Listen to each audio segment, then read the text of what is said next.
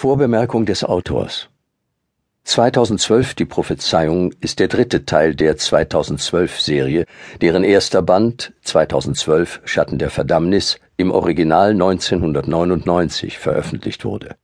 2004 folgte als zweiter Band 2012 Die Rückkehr. Damals, 1999, wussten nur wenige Menschen etwas über die Prophezeiung, die das Jahr 2012 betrifft und wahrscheinlich haben sich noch weniger ernsthaft dafür interessiert. Trotzdem wurde ich seither immer wieder gefragt, glauben Sie wirklich, dass mit der Wintersonnenwende 2012 das Ende der Menschheit kommen wird?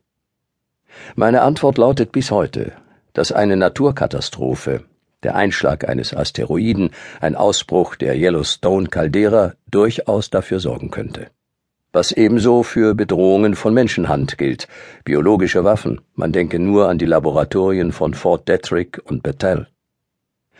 Während 2012 näher rückte und das menschliche Ego neue Beispiele von entfesselter Gier, Korruption und moralischer Verkommenheit lieferte, habe ich mich oft gefragt, ob wir es überhaupt bis 2012 schaffen würden.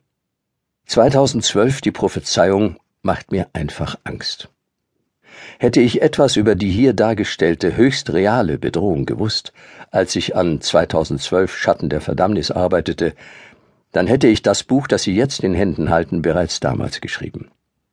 Doch diese Bedrohung existierte zu jener Zeit noch nicht, und letztlich ist es besser, wenn sie ihren Platz hier in dieser Serie findet. Und doch habe ich immer noch Albträume wegen 2012 die Prophezeiung, Dabei geht es mir nicht anders als einer kleinen Gruppe von Wissenschaftlern, die aufgrund der Konsequenzen, die sich aus 2012 die Prophezeiung ergeben, mit juristischen Mitteln versucht, den Abbruch eines 10 Milliarden Dollar teuren wissenschaftlichen Experiments zu erreichen. Solange die schweigende Mehrheit ihr ehrenhaftes Bemühen nicht unterstützt, können weitaus schlimmere Dinge Wirklichkeit werden als eine Prophezeiung der Maya. Theoretisch könnten sie sogar bereits begonnen haben. Wann immer es möglich ist, versuche ich den Rat von Fachleuten einzuholen, deren Ansichten entscheidende Teile der erfundenen Geschichte verbessern können. Nachdem er die ursprünglich in 2012 die Prophezeiung dargestellten Schlussfolgerungen gelesen hatte, machte ein Quantenphysiker, der viel klüger ist als der ehemalige Penn State Absolvent mit Sport als Hauptfach, der diese Zeilen verfasst, folgenden Kommentar. Steve, ich bin baff.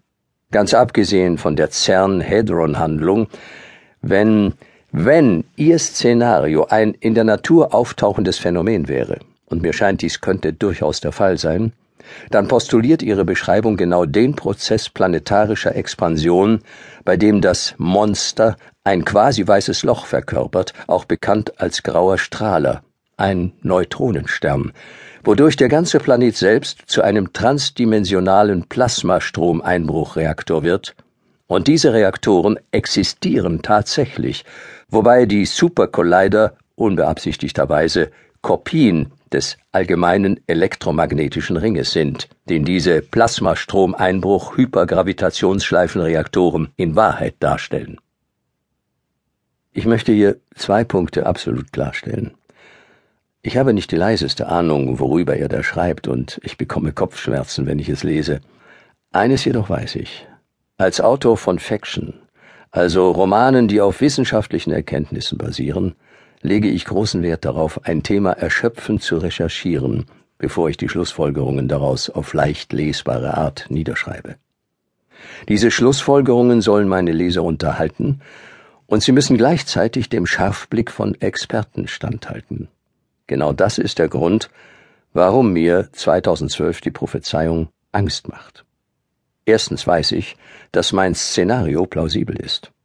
Und zweitens kann es leicht zu gefährlichen Entwicklungen kommen, sobald man das menschliche Ego mit der Spaltung oder Kollision von Atomen kombiniert. Es geschieht sogar schon, während Sie diese Zeilen lesen. In Genf. Steve Alton alle sollten Genf verlassen. Saturn wird von Gold zu Eisen. Der widerstreitende gute Strahl wird alles auslöschen. Zuvor wird es Zeichen geben am Himmel. Nostradamus 9-44 Der Large Hadron Collider in Genf ist zweifellos der bei weitem größte Sprung ins Unbekannte. Brian Cox, Physiker am CERN